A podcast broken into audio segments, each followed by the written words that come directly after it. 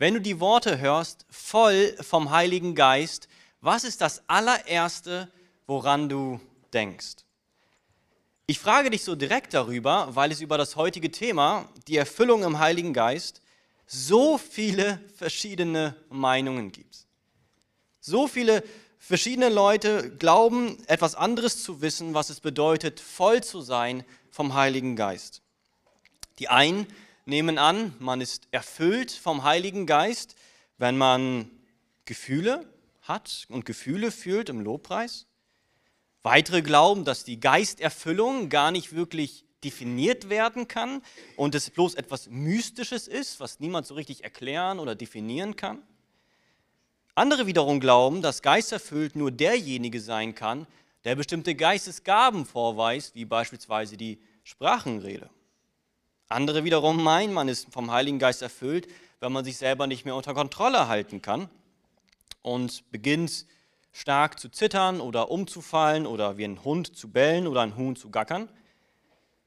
Und parallel dazu glauben auch einige, dass es geisterfüllt bedeutet, dass man in eine Art Trance-Zustand kommt und seinen Sinn und Verstand verliert, wenn man erfüllt ist vom Heiligen Geist. Und auch das hatten wir in Kloppenburg vor einigen Jahren gehabt. Da hatten wir hier Lehrer in Kloppenburg gehabt, Lehrer in Anführungsstrichen, die genau das gelehrt haben. Erfüllung im Heiligen Geist bedeutet, man schaltet seinen Verstand aus und gibt seine Kontrolle ab und beginnt umzufallen und zu zittern und äh, Laute von sich zu geben, die man eigentlich gar nicht macht.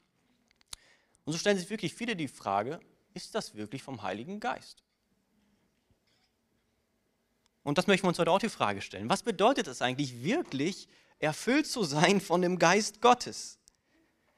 Und viele gehen bei der Beantwortung dieser Frage, was bedeutet es, erfüllt zu sein mit dem Heiligen Geist, auf ihre Erfahrungen zurück. Das, was sie in der Vergangenheit erfahren haben, wie der Heilige Geist wirkt, so muss also auch der Heilige Geist wirken. Das ist die Erfüllung im Heiligen Geist, sagen dann viele. Aber das möchten wir heute nicht machen. Wir möchten heute unsere wir möchten heute dieses Thema der Erfüllung vom Heiligen Geist nicht auf Erfahrungen basieren, auch nicht auf Meinungen oder Interessen, sondern das, worauf wir es basieren möchten, ist das lebendige Wort Gottes, weil dort hat Gott bereits für uns schon vorgegeben, wer der Heilige Geist ist, wie er wirkt und was die Erfüllung im Geist Gottes eigentlich bedeutet. Wir hatten auch in unserem Bibelkurs, der hier parallel läuft, als allererste Stunde genau dieses Thema hier gehabt nämlich was gibt uns vor, was wir als Christen zu glauben haben. Und da haben wir als Schlussfolgerung genommen, nun, eigentlich gibt uns nichts vor, was wir zu glauben haben, außer die Schrift allein. Sie ist die Autorität dafür, wenn wir etwas über Gott, über den Heiligen Geist und ähnliches glauben möchten. Und das wollen wir heute machen. Deswegen würde ich dich ganz persönlich bitten, alles, was du vielleicht bisher von deinen Erfahrungen mitgenommen hast, was, wer der Heilige Geist ist, was er macht, wie er wirkt, was die Erfüllung im Geist ist, würde ich dich bitten, für diesen Moment erstmal beiseite zu legen und heute mit mir zusammen in die Schrift zu schauen, um wirklich zu schauen, was bedeutet es wirklich, erfüllt zu sein mit dem Geist Gottes. Und ich glaube, es wird hier so einige geben, die plötzlich nach der Predigt ein ganz anderes Bild haben werden von dem, was es eigentlich heißt, voll zu sein vom Heiligen Geist. Bevor wir aber erst einmal verstehen können, was die Erfüllung im Heiligen Geist ist, müssen wir erst einmal ein paar grundlegende Dinge über den Heiligen Geist klären. Okay? Das Erste, was wir klären müssen, ist, wer der Heilige Geist eigentlich ist und zweitens, was ist die Zielsetzung des Heiligen Geistes? Was, ist, was sind seine Motive in dem, was er tut? Wenn ich beispielsweise wissen möchte, was die Philosophie von Dorian ist, hinter seinem Pastorendienst hier, nun, dann ist es am besten, wenn ich Dorian kenne und seine Zielsetzung verstehe, um dann zu verstehen, so und so führt Dorian uns als Gemeinde an. Und so müssen wir auch beim Heiligen Geist fortfahren. Bevor wir verstehen können, was die Erfüllung und das wahre Wirken des Heiligen Geistes ist, müssen wir erst einmal verstehen, wer der Heilige Geist eigentlich ist und was sich für eine Zielsetzung und Motive der Heilige Geist in seinem Wirken vorgenommen haben. Und so kommen wir zu dem ersten Punkt. Wer ist eigentlich der Heilige Geist? Wir nehmen jetzt hier in den nächsten Wochen eine Predigtreihe durch über den Heiligen Geist bis zu Pfingsten. Und grundlegend müssen wir also erstmal klären, wer ist eigentlich der Heilige Geist? Weil so einige Personengruppen und Sekten, wie die Zeugen Jehovas, die gehen davon aus, dass der Heilige Geist nichts weiter ist als eine Energieform. Der Heilige Geist ist nichts weiter als eine Masse von Kraft, wie so ein Blitz. Ja, die Zeugen Jehovas gehen davon aus, dass der Heilige Geist nichts Persönliches an sich hat. Er ist keine Person, er ist bloß Kraft, Energie, wie so ein Blitz eben.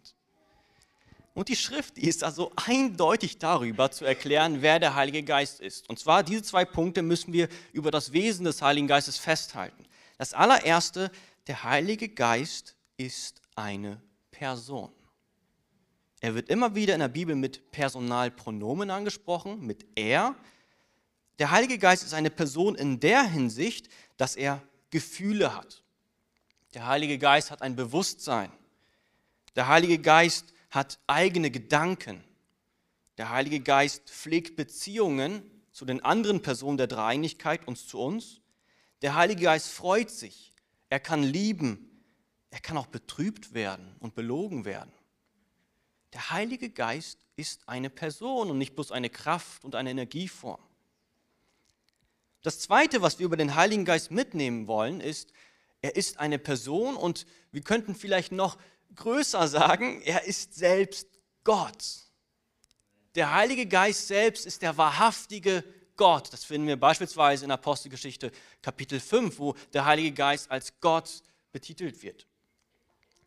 Wenn wir uns also heute die Frage stellen, wie wirkt, wie wirkt der Heilige Geist eigentlich und was es bedeutet, voll zu sein vom Heiligen Geist, dann stellen wir uns eigentlich eher die Frage, was bedeutet es, erfüllt zu sein von dem allmächtigen Gott, vom Heiligen Geist selbst. Und genau das ist wichtig zu verstehen, bevor wir überhaupt dahin kommen können, zu sagen, was ist die Erfüllung? Der Heilige Geist ist eine Person mit Gedanken und Gefühlen und er selbst ist der wahrhaftige Gott, die dritte Person der heiligen Dreieinigkeit. Jetzt haben wir das quasi aus dem Weg geräumt erstmal. Ja? Wir wissen jetzt ungefähr, wer der Heilige Geist ist, wie er in der Schrift betitelt wird, wie er in der Schrift dargestellt wird. Jetzt lass uns auf die Zielsetzung des Heiligen Geistes zu sprechen kommen. Was sind seine Motive in den Dingen, die er tut? Was sind seine Motive in seinem Wirken hier auf der Erde? Wir alle verfolgen Ziele und Motive. Der eine möchte vielleicht seinen Kindern ein gutes Erbe hinterlassen und so arbeitet er sehr viel für dieses Ziel und äh, will sehr viel Geld einbringen, um am Ende ein gutes Erbe für seine Kinder zu hinterlassen. Der andere will als Vorbild angesehen werden und deshalb ähm, macht er alles daran, sich als Vorbild vor anderen zu präsentieren. Er arbeitet selbst an sich. Andere wiederum möchten auf der Arbeit als der Bestmöglichste angesehen werden. Sie möchten Ansehen erlangen und so arbeiten sie eben auch so, dass sie die Besten auf der Arbeit sind. Wir haben alle in so wie allen Lebensbereichen Ziele und Motive, die wir erreichen möchten, die uns anspornen, das zu tun, was wir eben tun. So ist auch der Heilige Geist. Der Heilige Geist verfolgt ein großes Ziel in seinem Wirken. Er verfolgt ein großes Ziel bei der Erfüllung von ihm selbst. Und dieses Ziel, was wir, was wir uns gleich ansehen werden, seine Zielsetzung, sein Motiv, sagt mehr über seine Person aus als das meiste andere. Nämlich finden wir das in Johannes Kapitel 16, Vers 14. Johannes 16, Vers 14.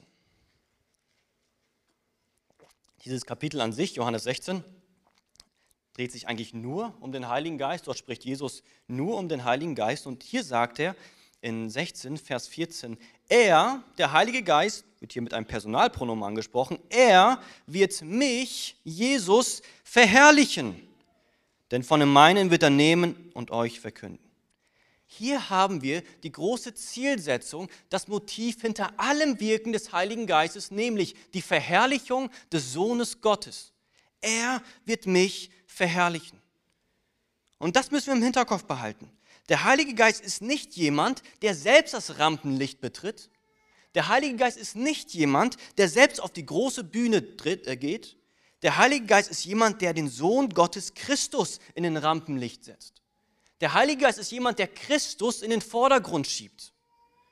Der Heilige Geist ist nicht jemand, der auf sich selbst Fokus gibt und dafür sorgt, dass alle sich auf den Heiligen Geist fokussieren. Der Heilige Geist ist jemand, der Christus im Fokus hat und möchte, dass die Leute, dass seine, sein Volk, seine Kinder Christus fokussieren. Er stellt sich nicht selbst in den Vordergrund, sondern sein Ziel ist es, Christus groß zu machen. Christus zu verherrlichen in all seinem Wirken. Das ist das große Ziel des Heiligen Geistes. Und ich habe vorhin schon gesagt, es wird sehr viel, viel Müll dem Heiligen Geist heutzutage zugeschrieben. Es wird von so vielen Dingen gesagt, oh, das hat der Heilige Geist getan und jenes und dies und das. Und bei all dem, wenn jemand zu uns kommt und sagt, dies und jenes hat der Heilige Geist bewirkt, so müssen wir uns eigentlich die Frage stellen, hat dieses, dies und jenes Christus verherrlicht? Wenn es Christus nicht verherrlicht hat, dann ist es garantiert nicht vom Heiligen Geist, weil das seine Zielsetzung ist, Christus in all seinem Tun zu verherrlichen. Und wenn wir dann davon heute hören, wie manche meinen, der Heilige Geist wirkt, indem er uns den Verstand entzieht und wir beginnen ganz stark zu zittern oder umzufallen oder wie Hunde zu bellen oder wie Hühner zu gackern, stellen wir uns die gleiche Frage. Verherrlicht das Christus? Verherrlicht das Christus? Oder macht es sie nicht vielmehr lächerlich unter dieser Welt? So können wir ganz einfach so viele Dinge, die heute dem Heiligen Geist zugeschrieben werden, könnten wir jetzt schon jetzt abstempeln und sagen, diese Dinge hat der Heilige Geist niemals gemacht, weil sie Christus nicht verherrlichten. Also allein unter diesem Maßstab können wir schon so vieles ausschließen, was heute scheinbar dem Heiligen Geist zugeordnet wird, was er aber niemals getan hat.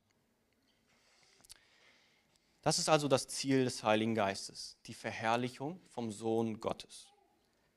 Und jetzt, wo wir uns das Wesen angeguckt haben, er ist eine Person, er ist Gott und uns angesehen haben, was sein Ziel ist, die Verherrlichung des Sohnes Gottes, lass uns nun darauf zurückkommen, was das eigentliche Thema von heute ist, nämlich die Erfüllung des Heiligen Geistes, voll werden vom Geist Gottes. Was ist das jetzt aber nun?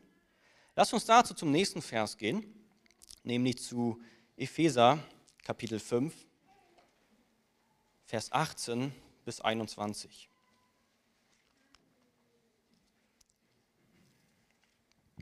Epheser 5, 18 bis 21. Dort heißt es, und schreibt Paulus zu den Ephesern, und berauscht euch nicht mit Wein, worin Ausschweifung ist, sondern werdet voller Geist. Hier haben wir die Worte, werdet voll Geistes, seid erfüllt mit dem Heiligen Geist, indem ihr zueinander in Psalmen und Lobliedern und geistlichen Liedern redet und dem Herrn mit euren Herzen singt und spielt. Sagt alle Zeit für alles dem Gott und Vater Dank im Namen unseres Herrn Jesus Christus.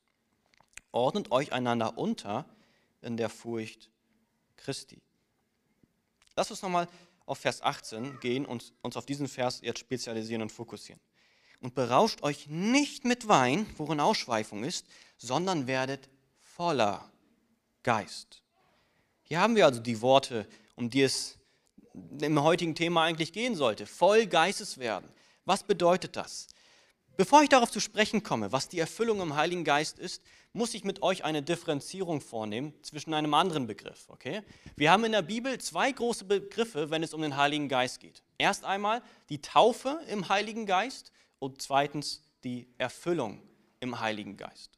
Viele verstehen darunter ein und dasselbe, deswegen muss ich die Differenzierung jetzt anmerken das ist nicht ein und dasselbe. Die Taufe im Heiligen Geist ist etwas anderes als die Erfüllung im Heiligen Geist.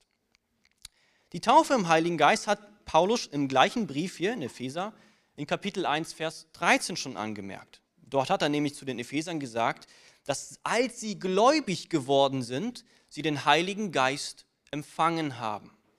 Und das bezeichnen wir als die Taufe im Heiligen Geist. Wir glauben, dass jeder Christ, sobald er gläubig wird, den Heiligen Geist empfängt.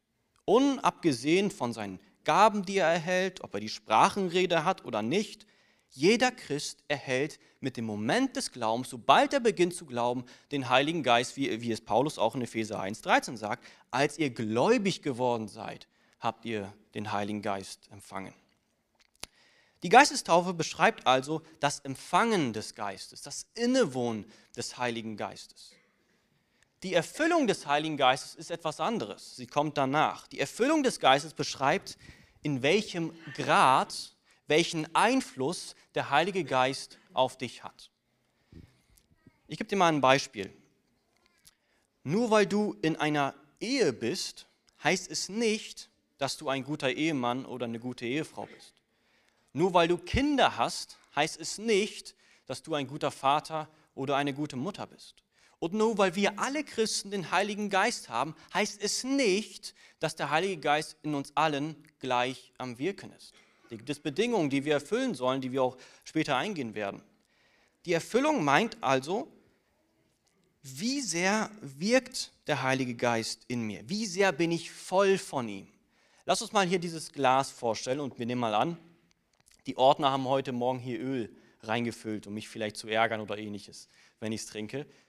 Und nimm mal an, das Glas ist voller Öl und wenn ich jetzt Wasser dazu gieße, ja, dann, dann, dann kann man sehen, wie das Wasser sich immer weiter auffüllt und das Öl oben rausschwappt. Und je nachdem, wie viel ich Wasser ich reinkippe, desto mehr Öl wird rausschwappen. Und ähnlich ist es beim Heiligen Geist. Die Frage ist, wie voll sind wir von ihm? Das bedeutet, wie sehr lassen wir uns von ihm einnehmen? Wie sehr lassen wir ihn Einfluss haben auf unsere Gedanken, auf unser Herz, auf unsere Taten, auf unser Reden? Wie sehr lassen wir ihn Einfluss haben? Wie voll sind wir von ihm? Wenn wir nur in dieser Sprache sprechen möchten, halb voll von ihm sind, dann bedeutet es, dass unsere Gedanken, unser Herz, unser Reden ebenfalls von unseren eigenen Dingen voll sind. Unsere selbstsüchtigen Wünsche vielleicht, Egoismus, Sünden, unsere, die, die Dinge der Welt einfach. Voll zu sein bedeutet, dass der Heilige Geist ein Monopol in mir besitzt, dass der Heilige Geist keine Konkurrenz in mir hat. Die Taufe meint also, der Heilige Geist wird Bewohner. Die Erfüllung meint, dass der Heilige Geist Präsident in dir wird, der Dirigent. Und das ist der Unterschied zwischen Taufe und Erfüllung. Die Innewohnung, die Taufe und die Erfüllung, wie sehr hat der Heilige Geist auf mein Leben, auf meine Gedanken, auf meine Wörter Einfluss. Lass mich das mal kurz zusammenfassen, nochmal die Unterschiede zwischen Taufe und Erfüllung. Die Taufe im Heiligen Geist und die Erfüllung unterscheiden sich in drei Punkten. Erst einmal in der Dauer. Ja, die Taufe im Heiligen Geist ist einmalig, sie, sie passiert nur ein einziges Mal im Christenleben, nämlich mit dem Beginn des Glaubens. Die Erfüllung des Heiligen Geistes ist wiederkehrend. Sie ist meistens abhängig von unseren Lebensumständen. Es gibt Jahre vielleicht, wo wir sehr viel brennen für den Herrn. Da würden wir vielleicht sagen, wir sind erfüllt von seinem Geist. Es gibt aber auch Jahre, wo wir vielleicht durch eine Wüste gehen. Da sind wir vielleicht weniger erfüllt und weniger eingenommen von den Dingen Gottes. Die Taufe und die Erfüllung unterscheiden sich im Zeitpunkt. Die Taufe beginnt oder findet statt bei der Bekehrung, die Erfüllung immer wieder unterschiedlich. Sie unterscheiden sich in ihrer naja, ob, ob sie bei jedem vorkommen. Bei der Taufe ist es so, dass jeder Christ den gleichen Geist empfängt. Die Taufe, die Geistestaufe ist bei jedem Christen gleich. Die Erfüllung prägt sich bei jedem unterschiedlich aus, je nachdem, wie viel Freiraum wir den Heiligen Geist geben, in uns und an uns zu wirken. Das sind also die grundsätzlichen Unterschiede zwischen Taufe im Heiligen Geist und die Erfüllung im Heiligen Geist. Und so lasst uns jetzt nun wieder auf unseren Vers zurückgehen. Epheser 5, Vers 18, um die es ja heute gehen soll. Ich lese ihn nochmal vor zur Erinnerung. Und berauscht euch nicht mit Wein, worin Ausschweifung ist, sondern werdet voller Geist. Als ich diesen Vers gelesen habe, muss ich euch sagen, war ich ein Ticken perplex, weil ich den Zusammenhang nicht wirklich verstanden habe, warum er sagt, berauscht euch nicht mit Wein, sondern werdet voller Geist. Er präsentiert hier ein Gegenteil, aber ich habe nicht ganz verstanden, warum er sagt, dass wir uns nicht mit Wein berauschen sollen. Was hat das mit einem Zusammenhang mit dem Heiligen Geist?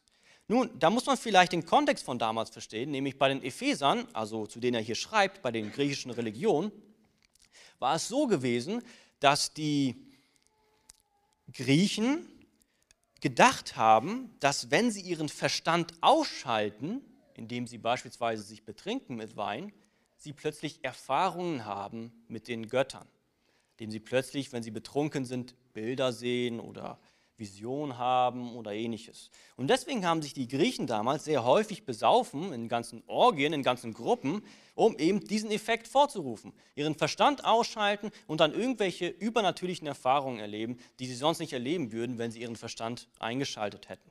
Ich meine, das sehen wir heute auch ähm, vor allem von Marihuana, Gras, wenn man das zu häufig nimmt und zu viel nimmt, ähm, äh, wird ähnliche Reaktionen bei uns hervorrufen. Und jetzt sagt er zu diesen Ephesern, bei denen es Praxis war, berauscht euch nicht mit Wein, sondern macht das Gegenteil, werdet voll Heiligen Geistes. Sie sollen nicht ihren Verstand durch ihre Betrunkensein ausschalten, um Gott zu erleben, sondern durch die Erfüllung des Heiligen Geistes sollen sie ihren Verstand einschalten und den Heiligen Geist in sich Frucht bringen lassen, im Verstand, in seinem Herzen und in dem Leben.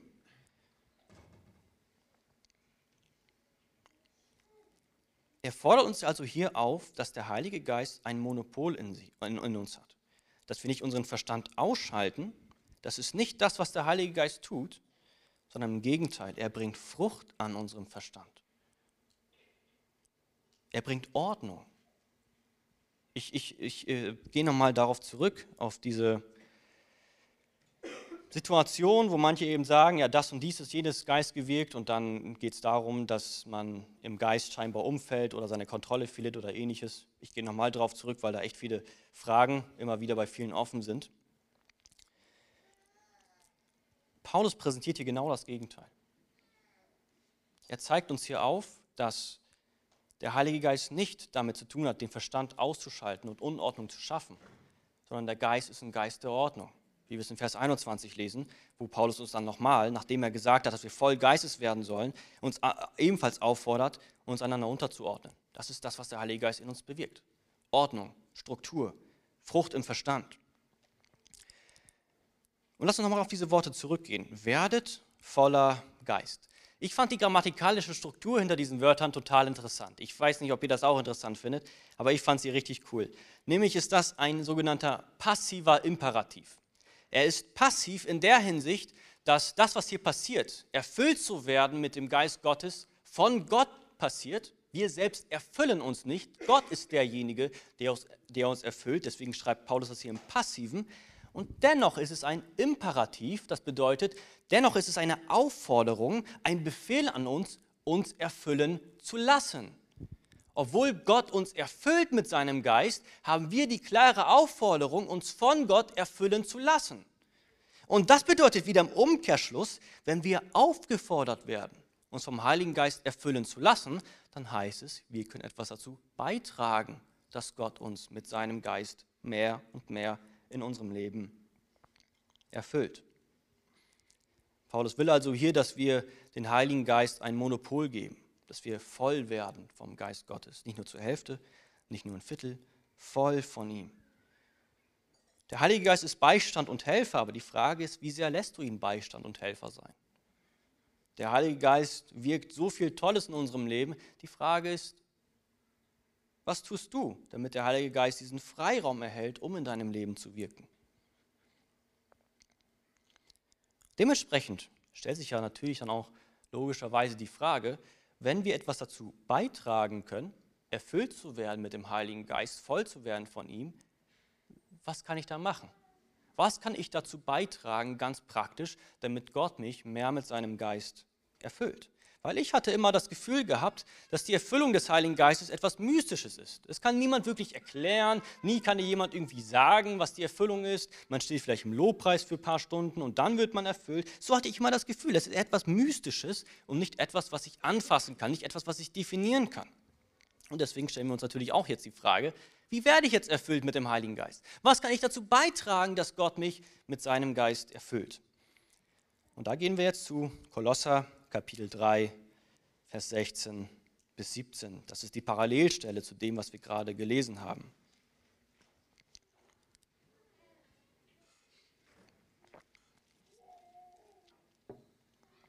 Kolosser 3, 16 bis 17. Und hier zeigt Paulus auf, wie wir uns, was wir dazu beitragen können, dass der Heilige Geist mehr Einfluss in unserem Leben bekommt. Und ich, ich gehe jetzt diese, diese Teilsätze Wort für Wort durch. Das erste, was er uns zeigt, befindet sich Anfang Vers 16. Er sagt hier, das Wort des Christus wohne reichlich in euch. In aller Weisheit lernt und ermahnt euch gegenseitig. Der erste Punkt ist eigentlich ein ziemlich einfacher Punkt, praktisch vielleicht schwerer, aber an sich einfach zu verstehen. Um voll zu werden vom Heiligen Geist, muss ich erst einmal voll werden vom Wort Gottes. Wenn du vielleicht darauf verharrst, im Gebet lange zu sein und irgendwie zu versuchen, mit deinen Ohren wirklich die Stimme Gottes zu hören, Hier haben wir die Stimme Gottes. Hier spricht er zu uns. Das sind die Worte Gottes, eingegeben durch den Geist, der uns erfüllen soll. Das sind die Worte des Heiligen Geistes an uns. Wenn wir also voll werden möchten vom Heiligen Geist, ist der erste Schritt, dass wir voll werden müssen von seinem Wort. Dass, dass wir zulassen, dass sein Wort Einfluss in unserem Leben hat. Dass wir zulassen, dass sein Wort Einfluss in unseren Herzen hat. Dass wir zulassen, dass sein Wort Einfluss hat in unser Reden, in, in unserer Arbeit, in unserer Erziehung, in der Ehe, in jedem einzelnen Bereich. Und um das zu tun, müssen wir Gottes Wort kennen, einfach gesagt. Wir können keine Christen sein, die sein Wort vernachlässigen. Wir sollten uns damit auseinandersetzen. Wir sollten Gott, den Heiligen Geist, sein Wirken hierin immer mehr sehen und erkennen. Und dadurch, wenn wir uns mit den Dingen Gottes in der Schrift mehr beschäftigen, werden wir mehr und mehr erfüllt vom Heiligen Geist. Kommt dieses Öl immer weiter raus. Unsere Vorstellungen, die wir eigentlich haben, unser Weltbild, unsere falschen Gedankengebäuden werden zerstört durch das Wort Gottes, durch das Studium seines Wortes. Deswegen der erste Schritt, wie wir erfüllt werden können, ist, werde voll von Gottes Wort. Der zweite Schritt finden wir dann weiter.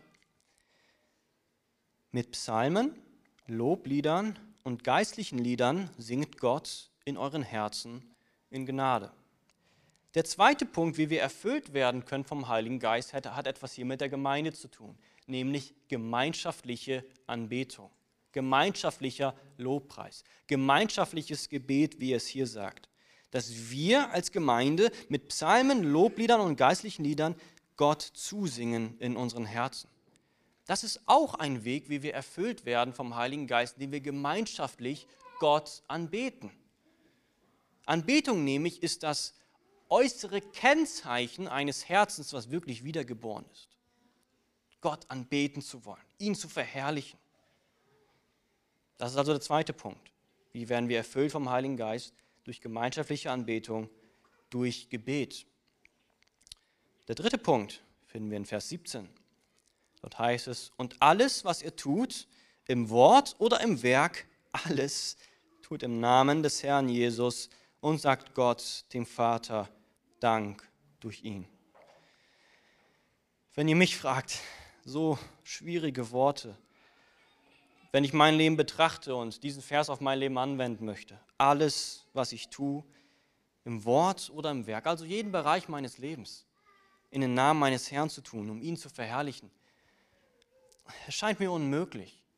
Wenn ich in dem einen Bereich Gott näher bin und in meiner Arbeit vielleicht ähm, Gott verherrlichen möchte, dann schaue ich auf den anderen Bereich und sehe, oh Mann, da habe ich noch so viel zu tun. Aber das hier ist ebenfalls eines der Schritte, die wir tun müssen, um vom Heiligen Geist erfüllt zu werden, nämlich müssen wir das Verlangen haben, Gott gehorsam zu sein in allen Dingen.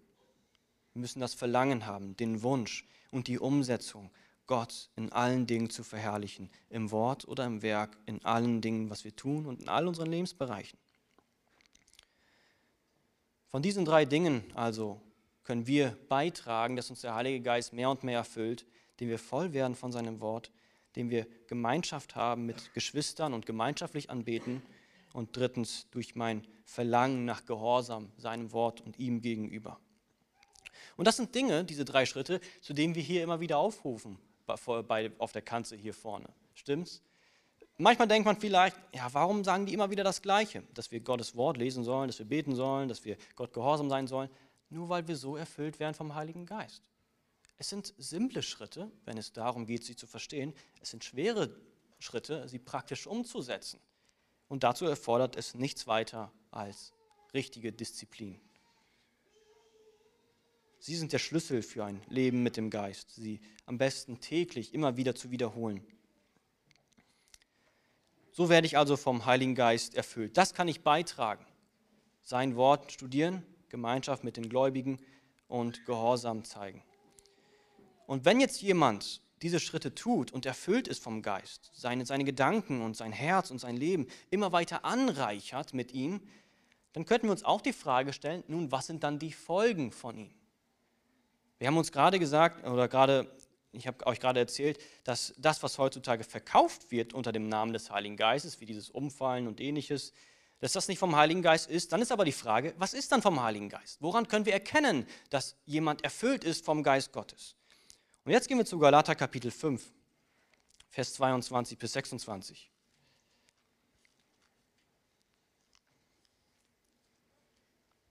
Galater 5, 22 bis 26. Dort nennt Paulus hier die Folgen, die jemand in seinem Leben tragen wird, wenn er wirklich erfüllt ist vom Geist Gottes. Und da heißt es in Abvers 22, die Frucht des Geistes, also das, was aus dem Geist hervorkommt in unserem Leben, ist Liebe, Freude, Friede, Langmut, Freundlichkeit, Güte, Treue, Sanftmut, Enthaltsamkeit. Wenn wir schauen möchten, was es bedeutet, erfüllt zu sein mit dem Heiligen Geist, dann diese Dinge hier, diese Eigenschaften. Wenn wir das in unserem Leben hervorbringen, dann, ja dann, wird, zeigt es wirklich, dass wir erfüllt sind von seinem Geist.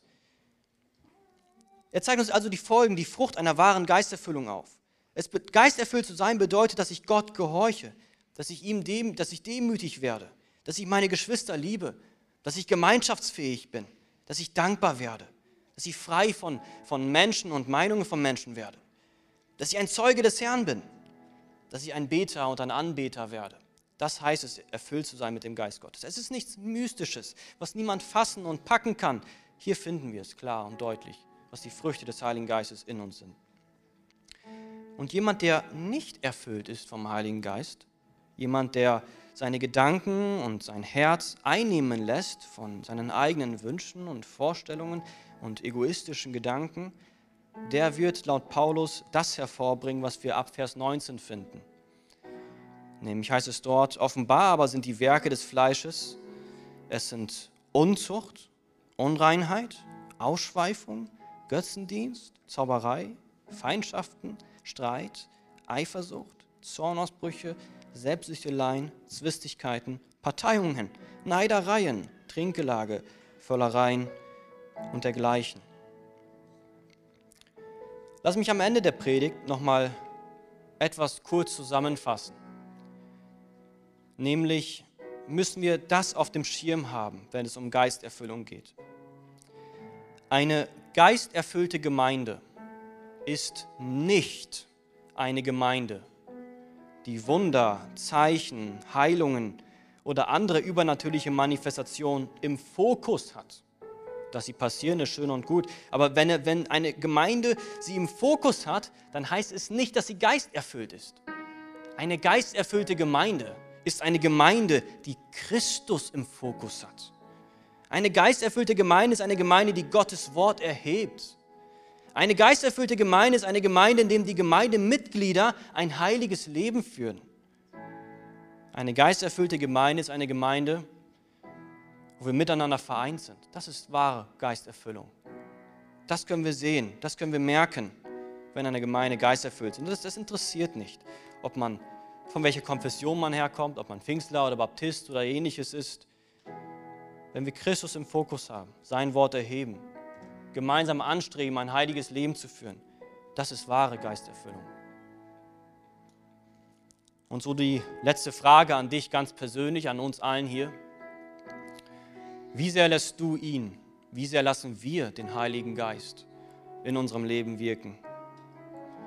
Wenn du in deinem Leben siehst, dass der Heilige Geist nicht bei dir am Wirken ist, wenn du nicht die Frucht des Geistes hervorträgst, dann ganz besonders für dich die Frage, ja, was willst du dann ändern? Willst du überhaupt etwas ändern? Hast du überhaupt das Verlangen danach, dass der Heilige Geist mehr an dir wirkt? Dann sollten wir diese anstrengenden, aber notwendigen Dinge umsetzen, von denen wir gehört haben. Sein Wort studieren in Disziplin. Hier in der Gemeinde, in der Gemeinschaft, ihn anbeten und beten und Gehorsam zu zeigen ihm gegenüber. So können wir im Endeffekt vom Geist erfüllt werden und setze dir das als Ziel das mehr und mehr in deinem ganz persönlichen Leben umzusetzen. Lass uns doch auch gemeinsam nun aufstehen und darüber auch ein Gebet sprechen. Ja, Herr und König, wir danken dir für die Gabe des Geistes in uns, Herr. Danke, dass du willig bist, an uns zu wirken. unser Leben zu verändern, unsere Gedanken zu beeinflussen, unser Herz zu verändern, Herr, unser Leben umzukrempeln, unsere Worte besser zu machen. Ich danke dir, Herr, dass du uns so etwas Wunderbares wie die Erfüllung des Geistes schenkst. Danke, dass du uns erfüllen möchtest, Herr. Wir wissen, dass auch wir etwas dazu beitragen sollen. Wir wissen, dass wir dazu beitragen sollen, dass dein Geist uns mehr und mehr erfüllt und mehr und mehr in uns einnimmt. Dass dein Geist ein Monopol erhält in unserem Leben. Helf uns, die Dinge umzusetzen, von denen wir heute gehört haben, Herr. Und genauso helf uns zu verstehen, Herr, dass das, wonach wir uns vielleicht ausstrecken häufig, diese übernatürlichen Zeichen, dass das schön und gut ist, aber niemals das im Fokus stehen soll, sondern Christus soll im Fokus stehen. Dein Wort erheben, erhoben werden, dass wir ein heiliges Leben hier führen. Helf uns das besser zu verstehen. Um deines heiligen Namens willen, auf dass du, wie es das auch das Ziel des Geistes ist, verherrlicht wirst in allen Dingen.